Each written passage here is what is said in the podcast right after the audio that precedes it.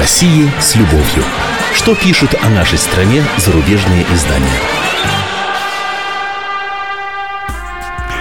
Здравствуйте. В студии замредактора отдела международной политики комсомольской правды Андрей Баранов. И, как обычно, я знакомлю вас с обзором наиболее интересных публикаций в иностранных СМИ о нашей стране.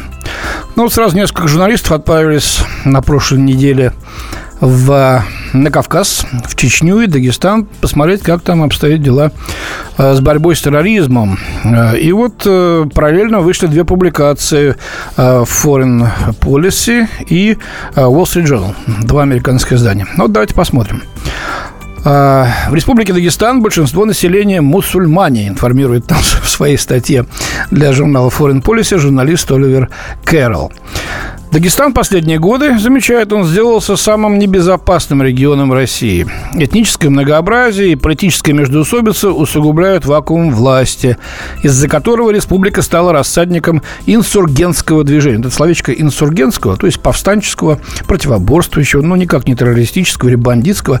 Инсургентское. Вот это словечко рассыпано э, такой э, жемчугом таким мелким э, по всей публикации э, господина Оливера Кэрролла. Ну, пусть называют инсургентами, ладно. Хорошо налажены связи региона с Сирией, отмечают он.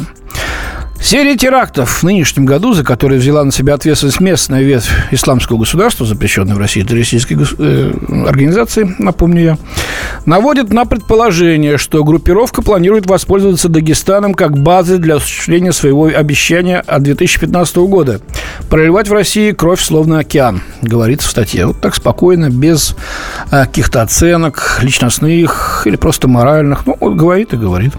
Оттуда, из океана. Вот будешь, и террористы будут проливать кровь океаном.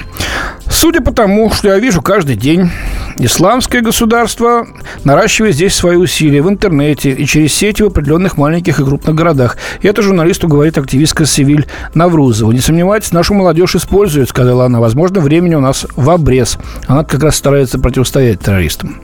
Автор комментирует. Но если Россия и наращивает свои усилия по борьбе с инсургентским движением в этом регионе, то жестокость ее тактики, направленной против широкого ряда антироссийских сил, а не только против исламского государства, может привести обратный эффект. Например, Арест радикальных проповедников-салафитов. Ну, кто не знает, что такие салафиты, это, в общем-то, ваххабиды, если кому-то, так сказать, это слово более знакомо. Э, то есть вот таких радикальных исламистских деятелей. Вот их арестовывают, это плохо. Э, в интервью Foreign Policy сотрудник местных правоохранительных органов, пожелавший остаться анонимным, сказал, что власти твердо намерены разрушить руководящие структуры региональных ультраконсервативных салафистских мечетей, которые, как они утверждают, превратились в рассадники терроризма, сообщает автор. Ну и говорит, что серьезная проблема – это молодежь. Э, по оценкам спецслужб, э, в последние годы в исламское государство вступили до трех тысяч молодых дагестанцев. В подавляющем большинстве из них это вот как раз салафиты, они же ваххабиды. Но, правда, внимание спецслужб ставит умеренных салафитов в трудное положение. Они начали осторожничать. Например, в недавнюю пятницу проповедь в мечети в Хасавюрте во многом была посвящена личной гигиене.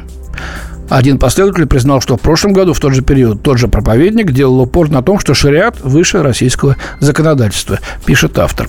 А, ну вот, э, власти борются, да, с терроризмом. Получается, это непросто. Мы время от времени с вами видим штурм квартиры, где засели бандиты, э, дома, э, обнаружение складов, в горах, в лесу со взрывчаткой, с оружием. А, Все это напоминает эту вот борьбу, которая пока конца не видно, но она ведется. И это плохо, ну, потому что это вот задевает и мусульманские чувства а, жителей Дагестана.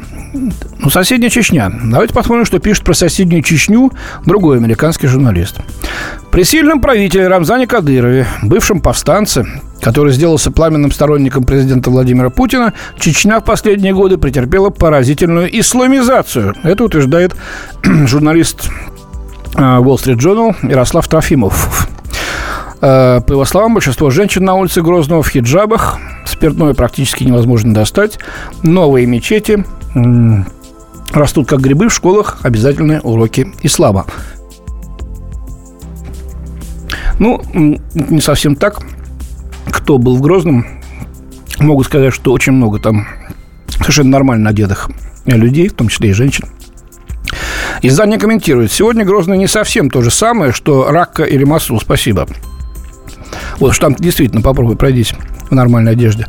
Есть действующая церковь христианская. Планируется также восстановить синагогу, разрушенную во время войны. Все же в этом городе к соблюдению предписаний ислама обязывают значительно строже, чем во многих местах на Ближнем Востоке. Но вот со своей стороны Джамбулат Умаров, министр национальной политики внешних отношений, информации Чечни сказал в интервью Wall Street Journal, что у нас нормальная секулярная республика. Российские законы для нас священны. Заметьте, это не то, что проповедуют э, исламисты в соседнем Дагестане, что шариат стоит над российскими законами. Но издание отмечает, что священные истины, пропагандируемые Кадыровым, в частности, связанные с исламом, опираются на относительно умеренную традицию суфийского ислама. И радикалы-исламисты в Чечне сегодня сильно ослаблены, говорит автор. Некоторые чеченцы говорят, что меры Кадырова по исламизации расстроили планы боевиков. Вот так вот. Э, так что сильный и авторитарный, чего уж греха тает лидер, э, в данном случае делает то, что он должен делать, встретив такую людоедскую, такую человеконенавистническую силу, э, как террористы в лице исламского государства и им подобными. Он, родившийся там и живущий там, прекрасно знает, как бороться с этим злом. И э, наши европейские контрагенты и американские контрагенты приезжают туда, в этом убеждаются. Если вот так вот сдуть флер и все остальное, что они говорят по поводу засилия российских спецслужб, э, чересчур жестоких методов, то мы видим, делается то, что делается. Да, трудно, потому что враг противостоит серьезный и коварный, но он будет подавлен. Теперь давайте посмотрим о других темах, что пишут на Западе. Ну вот, саморастерзание критиков Кремля. Так, Даниэль Вехлин на страницах швейцарской газеты Neue Zürcher Zeitung э, характеризует ситуацию в нашей не, несистемной, неформальной оппозиции. Э, российские оппозиционеры, и так немало настрадавшиеся от репрессий госорганов и имиджевых проблем, ну, понятно, э, рискуют полностью рассориться между собой перед выборами в Госдуму. Ну, приводится пример недавний, когда на праймере с демократической коалиции э, из партии РПР «Парнас» э, тысячи имен зарегистрировавшихся избирателей вместе с их адресами электронной почты, телефонами оказались выложенными в сеть. Оппозиционер Навальный назвал случившееся позором и потребовал отставки руководства партии. Другие активисты обвинили партию в недостаточном профессионализме. Вот, кстати, с этим и без того дело плохо, отмечает автор э, статьи господин Вехлин. Непарламентская оппозиция, напоминает, он была создана в апреле 2015 года. Помимо Парнаса и партии прогресса Навального, в нее вошли Демвыбор, Гражданская инициатива, Либертарианская партия, партия 5 декабря, кто их знает, сегодня не знаю. И, по сути, после тихо почившего Координационного совета оппозиции, она стала очередной попыткой объединить разрозненные демократические политические силы. Но на предстоящих выборах в Госдуму, пишут авторы, ее шансы не выглядят лучше, ведь оппозиция сжирает себя изнутри. Вот такой вот э, печальный прогноз, вовсе не оптимистический на ближайшие выборы для российской оппозиции со стороны автора швейцарской газеты. И в заключение, странная щедрость российских олигархов. Это, э, об этом пишет Андрей Балан из Handelsblatt немецкой. Номер два в списке богатейших россиян Михаил Фридман раздаривает свое состояние. Олигарх, владеющий по данным экономического журнала Forbes состоянием в 13,3 миллиарда долларов, после смерти жертвует его большую часть на благотворительность, не оставляя ничего практически своим четверым детям. По словам Фридмана, самое худшее, что он может сделать для своих детей, это оставить им крупную сумму денег, поскольку капитал рискует разрушить им жизнь. Та же судьба, возможно, ожидает Алексиса Кузьмичева. Э, это семилетний э, сын господина Кузьмичева, партнера Фридмана. Э, который благодаря богатству его отца, а это 8,5 миллиардов долларов, считается четвертым богатейшим наследником России. Аналогичные планы у банкира и владельца медиапортала «Рамблер» Александра Мамута. Он оставит детям лишь небольшую часть своего состояния э, в 2 миллиарда 400 миллионов евро. Вот как выразился Мамут, растрата папочкиного состояния едва ли может являться достойным наполнением жизни, говорит в статье. Большую часть он намерен передать образовательным и научным учреждениям, а также организациям, которые работают на благо страны. Но с чего это вдруг-то все вот эти богатеи наши вдруг бросились в благотворительность, задается вопросом автор. Вряд ли это забота о личностном развитии детей. На самом деле единственный мотив анонсированных дарений э, – это как раз вот возможность на публике представить себя, э, ну, не такими вот э, крокодилами, которые в 90-е годы хапнули гигантские состояния и теперь почивают на них. Ну, напоминает он о Викторе Виксельберге в 2004 году, выкупившем из-за границы десятки яиц Фаберже, о мультимиллиардере Усманове, который передал правительству купленную более чем за 100 миллионов долларов коллекцию предметов искусства и многих-многих других.